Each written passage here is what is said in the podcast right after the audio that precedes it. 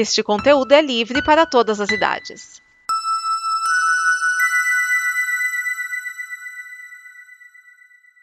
Obrigado por dar play neste programa. Em nome das pessoas que o fizeram, peço que você expresse sua opinião nos comentários e considere nos apoiar na campanha de apoio, seja no Apoia-se ou no PicPay. As informações e os comentários estão em nosso site comboconteúdo.com. Agora, fique com o programa.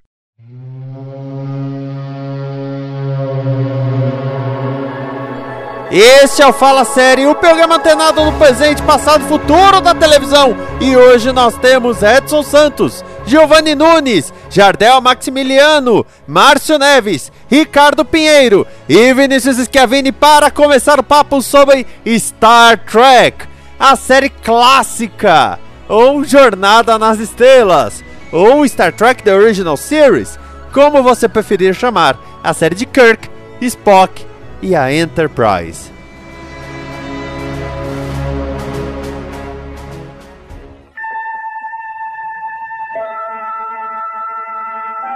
O espaço, a fronteira final. Estas são as viagens da nave estelar Enterprise em sua missão de cinco anos para a exploração de novos mundos, para pesquisar novas vidas, novas civilizações audaciosamente indo onde nenhum homem jamais esteve. Jornada nas Estrelas.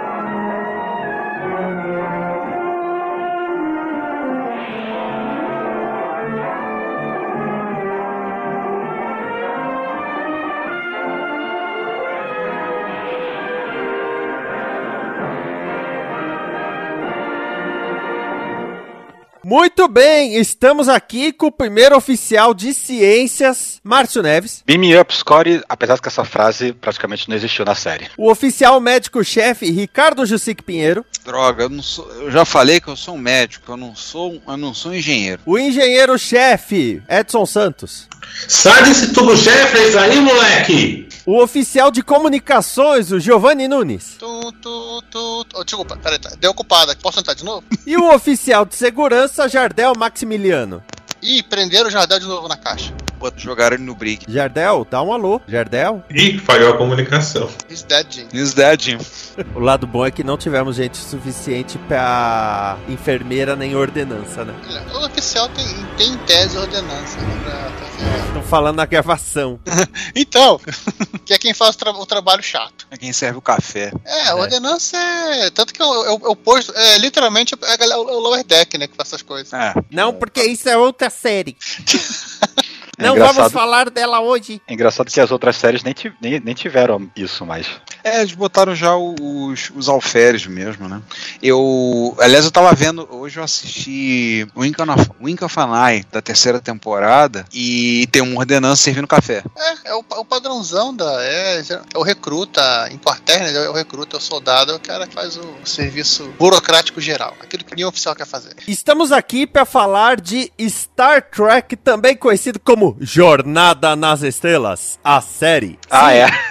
A série original. E, e, antes que você fale, ai meu Deus, que ridículo, Jornada nas Estrelas, a série. Teve Jornada nas Estrelas, o filme. Então esse subtítulo se justifica. É, esse subtítulo, você sabe, é, da dublagem anos 80, né? Depois que os, o primeiro filme, acho que o segundo filme já. Aí, como é nos anos 80, já tinha os dois filmes lançados, pelo menos. E só pra constar que no Fala Série nós já tivemos a Enterprise coberta nos programas 401 a 404. Discovery, falando da primeira temporada entre o 459 e o 464, e Picard, nós falamos da primeira temporada entre o 534 e o 539. Também temos o Dobra 9, que fala episódio a episódio, já cobriu Discovery, né? É, entre o 0 e o 31, o 52 e o 64, Picard do 32 ao 41 e a primeira temporada de Lower Decks do 42 ao 51. Então tem bastante coisa de jornada já aqui na Combo e é claro que mais coisas hão de surgir. Aliás, uma curiosidade que não tá na pauta, em Portugal a série se chama O Caminho das Estrelas. Com trilha sonora do Oswaldo Montenegro. Bom, falar de, de Star Trek ou Jornada nas Estrelas, série que teve três temporadas, no total 79 episódios e um piloto que não foi ao ar na época. Não foi naquelas, que teve trapaça pra poder exibir. Não, não, não, mas é, é, eu falo na época, porque hoje em dia na Netflix ele está. É, ele. Dubladinho ele, saiu- até, ele sa- ele saiu em, em VHS. Já saiu em VHS. É? Anos 80. Quando foi que ele passou? O Decade passou, meu? Acho que já foi, já foi anos 90 que ele já É. foi. Não, 90, com Ele, certeza. saiu, ele saiu em VHS quando da comemoração dos 25 anos. Hum. É que teve jogo pra PC, teve, teve até jogo pra Game Boy, o 50 É que, eu descobri, é que eu redescobri revendo a série, né? Que eu tava vendo antes de, de gravar, vir gravar aqui, né? Que eles deram um jeito de passar o The Cage, né? na- No The Menagerie, né? Mas, pa- mas passar de alguma forma passou. Eu achei até curioso, porque eu tava vendo The Cage. Eu, peraí, eu conheço isso. Não é a primeira vez que eu tô vendo isso. Aí depois que eu fui ver o Menagerie, ah tá. É, eles pegaram o episódio The Cage e fatiaram dentro desse, do, do Menagerie, né? Com várias, É várias né? cenas, né? Mostraram, most- Inclusive o ator que faz o Pike não era mais o Pike, né? Não era o mesmo ator. Não. Já tinha sido trocado. E eles fizeram lá naquele meio ali os episódios. Claro que no- se você assiste o Cage completo, tem mais coisas. Se, inclusive, eu não lembro se o VHS tinha algumas cenas que eram só em preto e branco. Faz tempo que eu vi, mas agora na Netflix tá tudo bonitinho lá. Eu não me recordo da parte preta e branca, não. Eu, chego- eu lembro, eu lembro de ter assistido esse cara em VHS. Tá tudo bonitinho, remaster HD junto com o resto da série, tá, tá tudo nos trinks. Uma curiosidade sobre o The Cage é que o Gene Roddenberry pegou a Medium, que ainda não era Roddenberry na época, e fez uns testes de câmera, né? E pintou ela de verde e foi assistir e ela não ficava verde. Aí fez vários testes, ela não ficava verde, ela não ficava verde. Aí ele falou assim, não, tem alguma coisa errada. Foi falar com o colorista, né, da, de- das filmagens e falou assim, então, tinha um problema na filmagem, a moça estava verde. E eu consertei a cor dela. Ficou bom? Bom, é, uma coisa que já deve ser dita é o fato de que Star Trek existe como existe graças a I Love Lucy.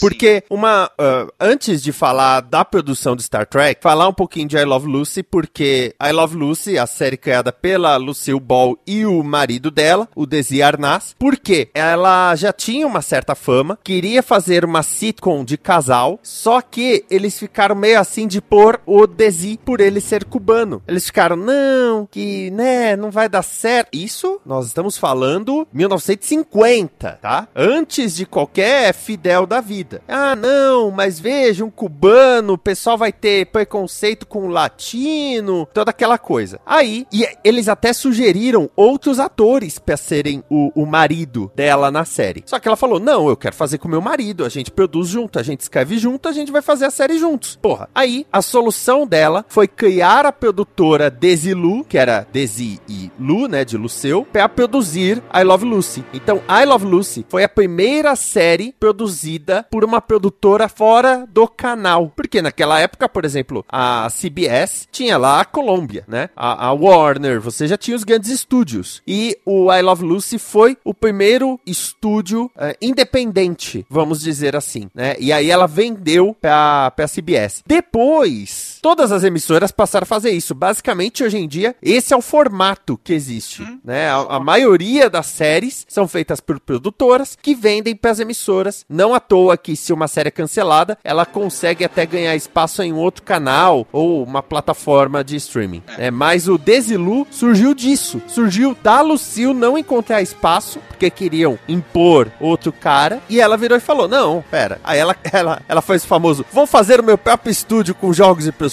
É uma de.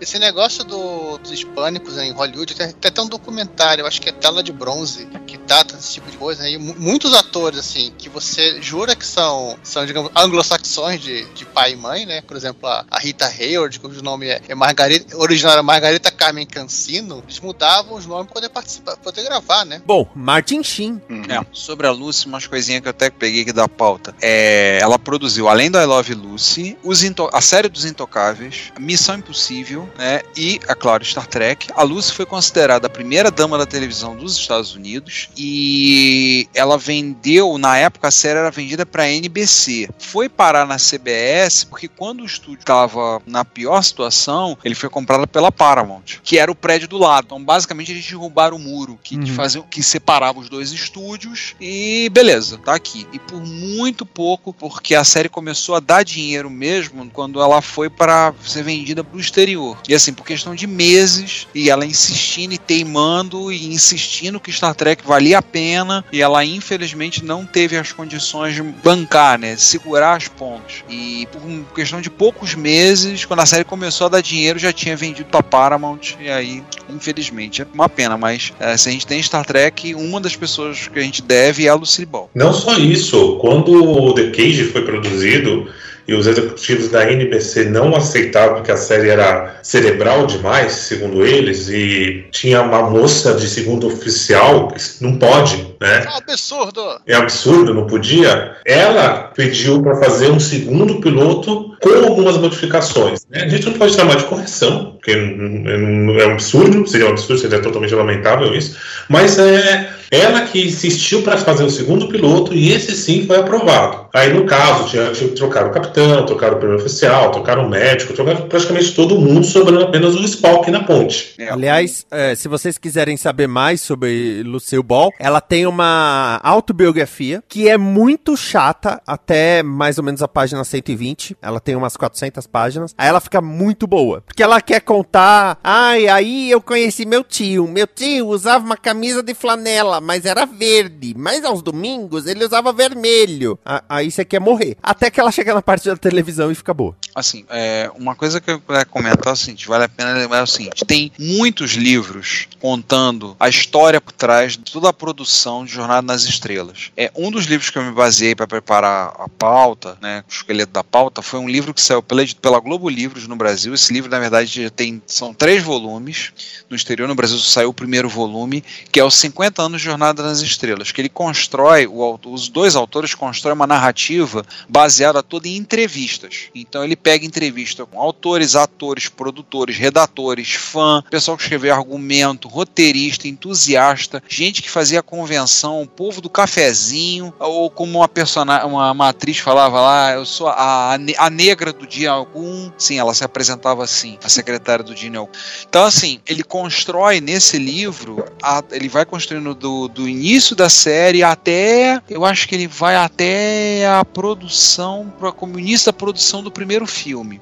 Saiu pela Globo Livros, é um livro muito interessante para quem quiser ver, porque foge um pouco do, do meio, né, do modelo como o pessoal faz para contar a história, porque é todo com fragmentos de entrevistas. Então, assim, ele revela muito sobre o dia a dia da série, o dia a dia dos atores, lidando com eles e várias coisas. É muito bom. Eu li ele recentemente e ele foi a base, uma das bases que eu tive para escrever, para preparar a pauta. Então, quem quiser, eu recomendo. É um, também um material excelente. Ó, e, e eu até assustei olhando esse dia e tá 10 conto lá, na, lá no negócio do Jeff Bezos lá, ó. Quem quiser comprar, aproveita a promoção. Gosto do Jeff Aju Bezos. ajudem o Jeff Bezos a, a abastecer o foguete dele. É, ele quer, Exatamente. ele quer mandar o Capitão Kirk pro espaço, né? Então, ajudem. Tá? Vai ser uma É. live do Kobayashi Maru. Agora, uma coisa curiosa da, da- da- da- da- desse segundo piloto aí, né, voltando, né, da, da, da série, é que o pessoal lá da- da- do estúdio, né, da- da- das cabeças, eles não falaram só sobre a questão de, da, da Magel como, como número um, mas também é, falaram lá de, ó, não pode ter esse orelhudo também não. O, o Gene teve que lutar lá pra poder manter o Spock. Sim, sim, porque o Spock tinha uma aparência, né? O Leonard Aquele Nimoy, negócio né? meio demoníaco, né, a orelhinha É, pontuda, As né. orelhas tinha chifre. E a maquiagem, né? Que ele botava, ele deixava a pele dele mais esverdeada, aí veio com esse discursinho que não para em pé, né? E foi realmente, ele comprou uma briga para poder manter. Uma das brigas que o, que o Roddenberry comprou foi com para manter o. pra poder manter o Spock na, no, no, no elenco. É, tanto que algumas fotos de divulgação, eles consertavam as orelhas e as sobrancelhas do Spock. É, o, o- é bem doido da gente pensar que muitos dos elementos que marcaram o seriado, o pessoal tava querendo limar lá no início, tava querendo cortar sem dó. Eu até entendo, porque queira ou não, questão, é, hoje em dia, muitos dos elementos da série são lugar comum, né? Basicamente, você não pode fazer uma série sci-fi, uma série espacial, sem esses elementos. Só que muita coisa naquela época, você percebe, depois eu vou comentar com calma, mas você percebe que eles foram se acertando ainda com o tempo, né? Tem muita coisa, é, eu falo até da iluminação, aqueles closes no rosto do Kirk, do, do Spock, para fazer expressões do Kirk, principalmente, né? Aquela coisa bem dramática que tem na primeira temporada, isso é uma coisa que eles foram acertando, foram ah, entendendo como fazer, né? É, o dinheiro também foi acabando. A gente vai ter que cortar com isso. Aí corta aqui, corta ali. A série durou de 66 a 69, o que torna ela uma das séries mais curtas da franquia. Não dá pra dizer que é a mais curta, porque ah, Picard e Discovery não chegaram nisso. Discovery já teve três temporadas, mas o número de episódios não, não é o mesmo. O Dex, é, e as outras que estão pra, pra estrear por aí também, né? Não tem como saber ainda, né? É. Eu Ah, quero mas falar o- primeiro. Diga. Série animada conta? Que aí o Lower Decks não entraria na conta junto com a Animated Series, né? É, a conta. A Animated Series também só teve duas temporadas. A Animated é, é canônica, né? É canônica. É, canônica. Até, Não. até a segunda ordem é canônica. Graças a, graças a Discovery, agora temos que falar que algum, algum elemento de, de alguma, alguma série Star Trek é canônico. Graças a Lower Decks, a fase 2 é canônica. Também. né? Então tem isso. A série se passa entre, vai, 2254 no Decade, e a série depois é descrita como 2265 a 2269. Agora o ponto é, é usada a data estelar, e eu odeio a data estelar, porque eu nunca entendo a data É, estelar. Assim, ela não tem muita. Assim, dizem que tem uma lógica, o pessoal até consegue converter, mas não é muito rígido essa lógica, não. É bem, é bem flexível. A data estelar, ela seria o chamado calendário juliano, ano juliano, que é usado na astronomia. Só que na série clássica são números mais aleatórios, são mais jogados. Só no segundo ano da nova geração que a data estelar passa a ter um sentido, em que o primeiro número diz qual temporada que é a partir do ano da nova geração. Então você vai sabendo, né, é, 42, 43, 44, assim por diante, qual é qual temporada e onde é que aquela série se encaixa dentro da cronologia a partir da nova geração. E como você tem a data da série Até o clássica, final, fica assim.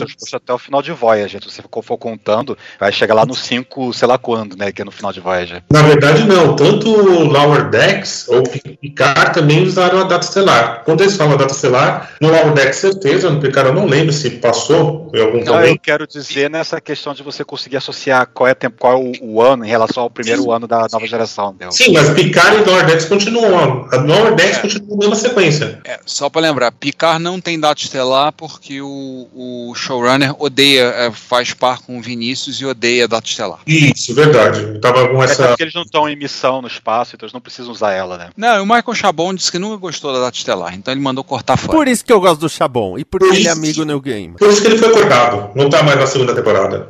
Mas Mas, pai, o- o- eles fazem eles fazem uma bagunça tão grande com esse negócio de data estelar, tanto que até hoje, se você procura é, calculadora de data estelar na internet, é, você tem 15 fórmulas de calcular diferentes essa porcaria. Então é melhor não melhor ignorar e seguir em frente. Solta qualquer número lá e deixa arder. E deu, né? É, A, a série foi descrita pelo Gene Roddenberry como uma diligência rumo às estrelas, o que combina um pouco com uma ideia de Velho Oeste, né? Porque, queira ou não, as séries de Velho Oeste que imperavam na época eram muito assim: ah, estamos viajando e não sabemos o que vamos encontrar, vamos encontrar tribos, vamos encontrar pessoas perdidas, é, né? Vamos encontrar o menino Charlinho que olha torto e tudo acontece, né? Então. Vamos encontrar o Rintintim também? Ah, pode encontrar, o- não tem problema nenhum em encontrar o Rintintin. Agora, apesar desse lance do Velho Oeste, toda a denominação de, de Star Trek é baseada na Marinha. Faz bastante sentido, porque as naves estelares são basicamente submarinos, né? E, se você for ver a linguagem, por exemplo, em aeroportos e tudo, lembra muito linguagem de barco, né? Tanto que a gente embarca no avião. Os, na- os aviões atuais, eles usam muita denominação de barco, porque na década de 30, 40, 50,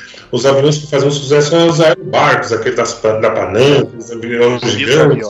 Não eram nem hidroaviões, porque eles não tinham, eles não pousavam em terra. Eram, eram aerobarcos, porque eles só pousavam na, na água. Mas o, o hidroavião é um avião que pousa na água. Se ele pode pousar na terra também, é outra história. Ele pode pousar em água ou em terra. Ele tem Não, tem- tem, tem cambiáveis que tem, é, tem pneus na, nas É. É, é, Mas alguns o hidroavião, estritamente falando, é avião aquático. Eu, eu, eu, eu sei o canal do Aéreo, ele fala disso o tempo todo. É, mas enfim, o- o- mas a ideia do, do barco é justamente isso. Como você, os, é, os aviões paravam em portos e interagiam com navios, então usou dentro da aviação a linguagem naval. E isso, com certeza, na, na estrutura que se passa Star Trek, vai ser usado também. E eles já levaram todo, toda a estrutura naval. Então, é, inclusive o William Shatner, ele mandou um recado para o comando, para a Força Espacial Americana essa semana, dizendo que é errado eles usarem a denominação da Força Aérea Americana, com general, coronel, outras coisas, e não da Marinha. Afinal, nunca existiu um coronel Kirk. É, mas aí é questão, aí é questão de mundo real, né? Por causa que a, a, a, Space Force é derivada da Força Aérea, da mesma forma que a Força Aérea é derivada da- do Exército. Sim, sim. É que é, William Shatner nunca deixa de dar pitaco na questão espacial americana, né? Ele sempre interagiu com os astronautas na estação espacial, é, e, se- e alguns interagiam muito com ele. Inclusive, teve um astronauta que era canadense, e ele falava que ele era su- subordinado ao, ao Capitão Kirk, né? Porque ele era só coronel, tenente, agora não lembro. É, eu quero falar, antes de falar da, da nave, eu quero falar dos dois pilotos. O primeiro piloto, que é The Cage, né? Que é o piloto que na época não foi ao ar, mas depois deram um jeito de ir ao ar. Hoje em dia, se você for na Netflix e der play na série, ele é o primeiro episódio. Eu posso dizer, Scavini, que o The Cage é o piloto que mais tempo demorou na história da televisão para ser realizado como série. Que agora em 2022 ele vai ao ar, né? Vai seguir a partir daquele piloto. É verdade. Ah, é sim. verdade. Exatamente. É. Porque o The Cage, ele mostra a Enterprise com o Capitão Christopher Pike, né? Tem a, a número 1, um, a imediato, o Christopher Pike, que é interpretado pelo... Perdi o nome dele. Jeffrey Hunter. É interpretado pelo Jeffrey Hunter. A número 1 um, ou imediato, aí você escolhe como prefere, que é a Major Barrett, que já era namoradinha Ginny na época. Aliás, o Ginny, puta que pariu, né? O cara não sabia ficar calça fechada. Então, na verdade, ela era uma namorada, né? Ela tinha outro nome. Ela, assim, e olha que ele teve caso com outras antes, né? Com a época do falecimento, já estamos trazendo fofoca.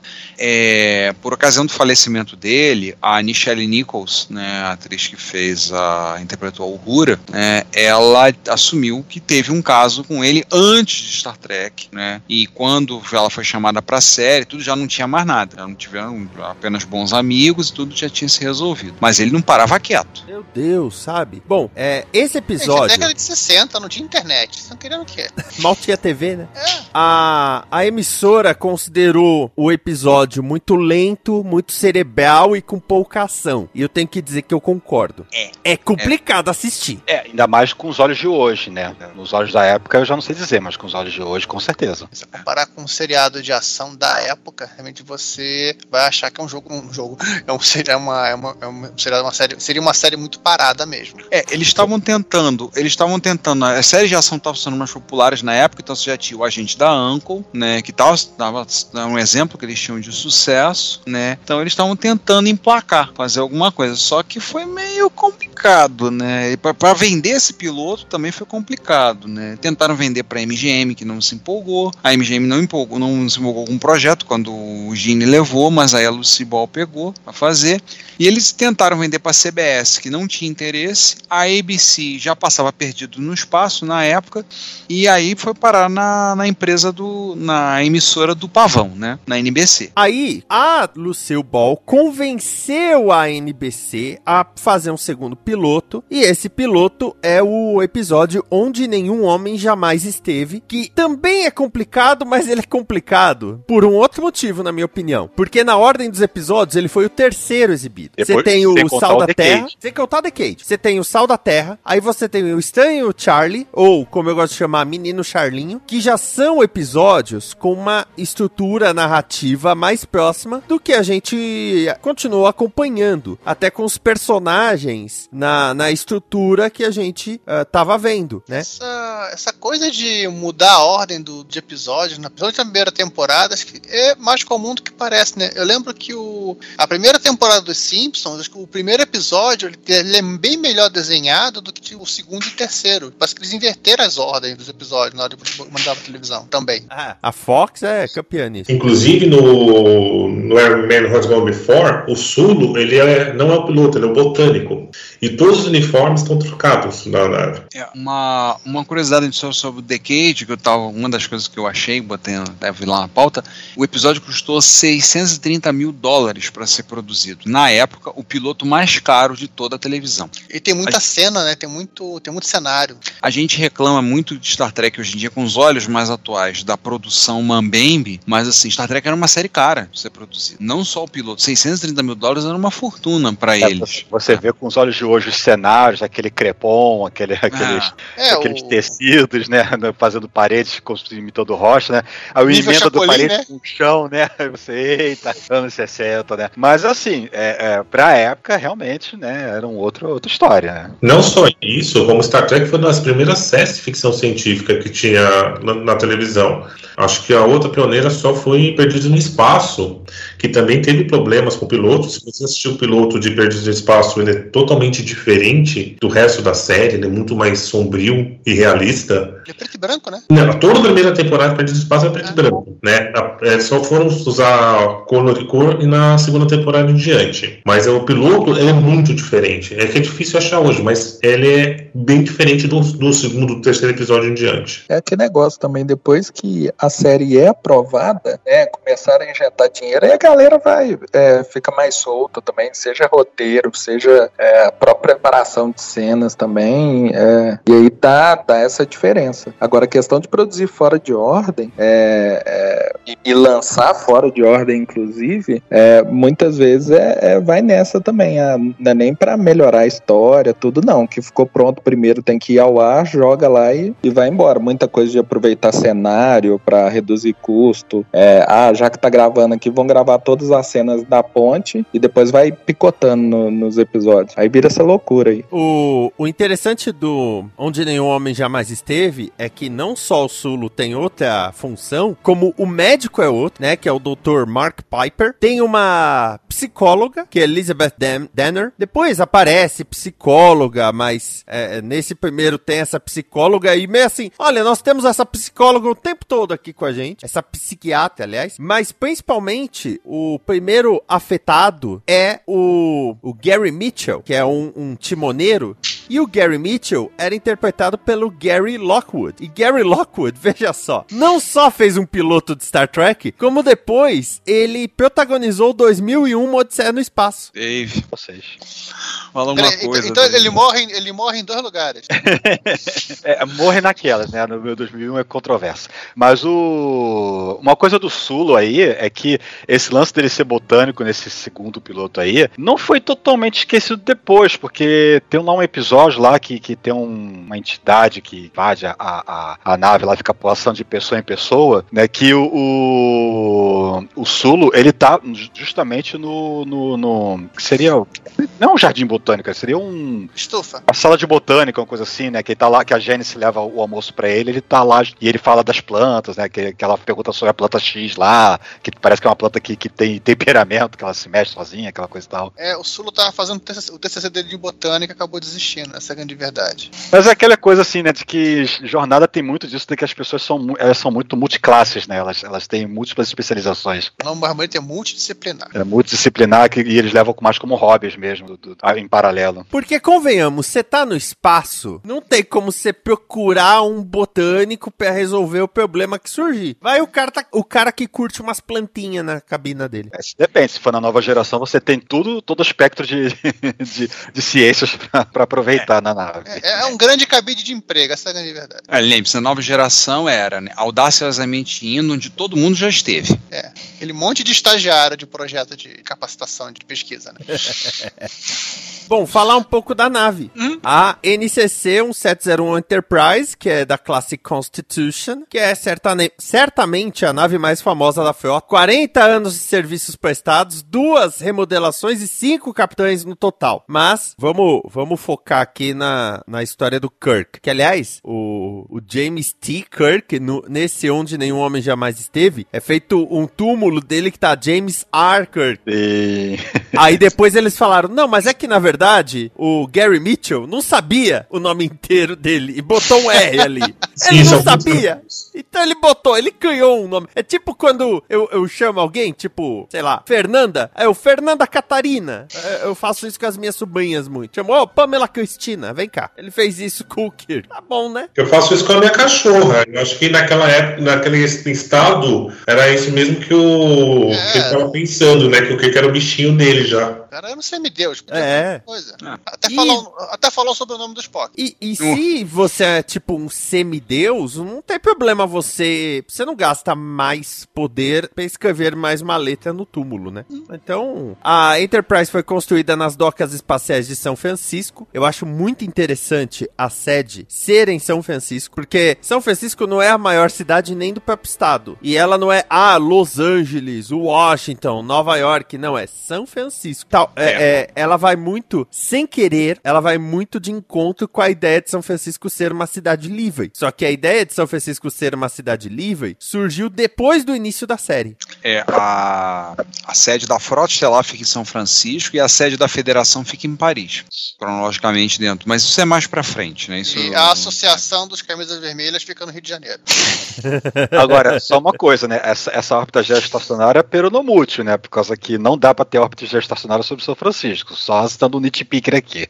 É, eles dizem que as docas estão lá em cima e pronto. A gente é. Olha, a- tá- a- é, a- você tá em São Francisco, você sobe. Em algum momento você vai, você vai bater numa doca. Ou você vai vê-la no, no horizonte de eventos. Então tá tranquilo. Tá tudo bem. A série trata da missão de cinco anos da Enterprise em espaço profundo. Então, na abertura, você tem a frase, né? O, o- o discurso, o espaço, a fronteira final. Estas são as viagens da nave estelar Enterprise. Em sua missão de cinco anos para a exploração de novos mundos, para pesquisar novas vidas, novas civilizações, audaciosamente indo onde nenhum homem jamais esteve. Eu adoro esse audaciosamente. é, lembrar que nas séries posteriores foi alterado audaciosamente, foi alterado para audaciosamente indo onde ninguém jamais esteve. É, né? a nova geração ela foi um pouco mais inclusiva. Apesar de que crédito seja, seja merecido, a- apesar de não ter muito, assim, tem a Horrura, mas a Horrura não é exatamente um, um grande destaque durante a série, né? É, Mas a, a série como um todo, ela era muito inclusiva, por causa que você tinha as ordenanças,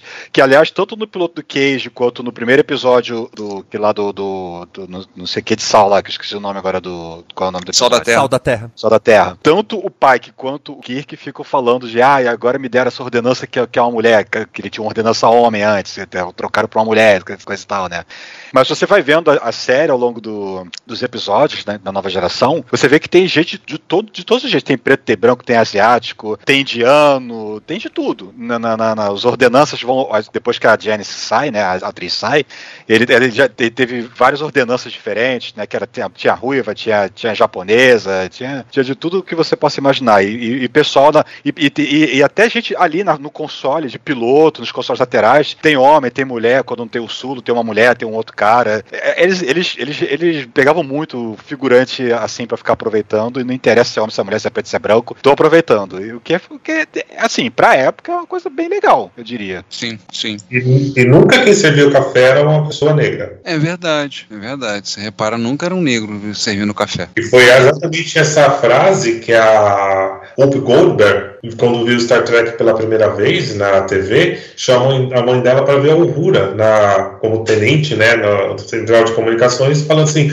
Olha, mãe, uma mulher negra na TV não está servindo café. ela não é empregada. A Uhura assumiu o, comando da nave, se eu me lembro bem, na durante quatro vezes. Ela era a quarta oficial em comando da nave. Né? Na ordem era o Kirk, terceiro era os. é o Ah, Scott, tá, é o Scott, o quarto é ela. E ela, se eu me lembro bem, eu vi isso, ela por quatro vezes na, na série ela assumiu o, com- o comando da nave. Eu, eu, não, eu não consegui rever tudo antes dessa gravação. Vi até o 16 episódio da segunda temporada. E ela, pelo menos uma ou duas vezes, o Kirk manda ela pro, pro console do navegador, né? Que é onde a gente, conhece da segunda temporada de diante é o posto do Chekhov, né? Pra alguma situação lá que precisa que, que ela tome, tome o controle lá daquele posto. Tem um episódio da série animada que ela, é, o Kirk, o, todos os homens, na verdade, da nave estão incapacitados e ela assume o rádio e fala assim: Eu estou no controle agora. E salva, salva o dia. É, tem que lembrar, inclusive, assim, que ela, ela era o posto dela, né, tenente, e estamos falando de 60 e pouco, né? 20 anos antes, na Segunda Guerra Mundial, né? Você não tinha, você não, é, você tinha, é, você não tinha sequer pilotos de avião que eram negros. Tem, teve negros americanos que é, foram pro Canadá para poder servir na Força Aérea Canadense. Na Segunda Guerra Mundial, você não poderia servir na Marinha se você fosse negro, porque negros não, não se afundavam. Coisa, né? É,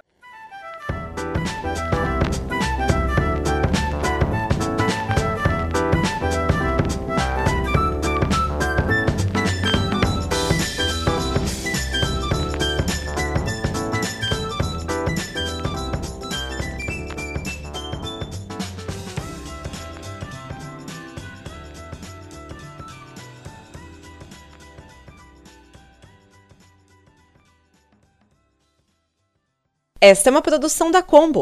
Confira todo o conteúdo do amanhã em nosso site comboconteúdo.com.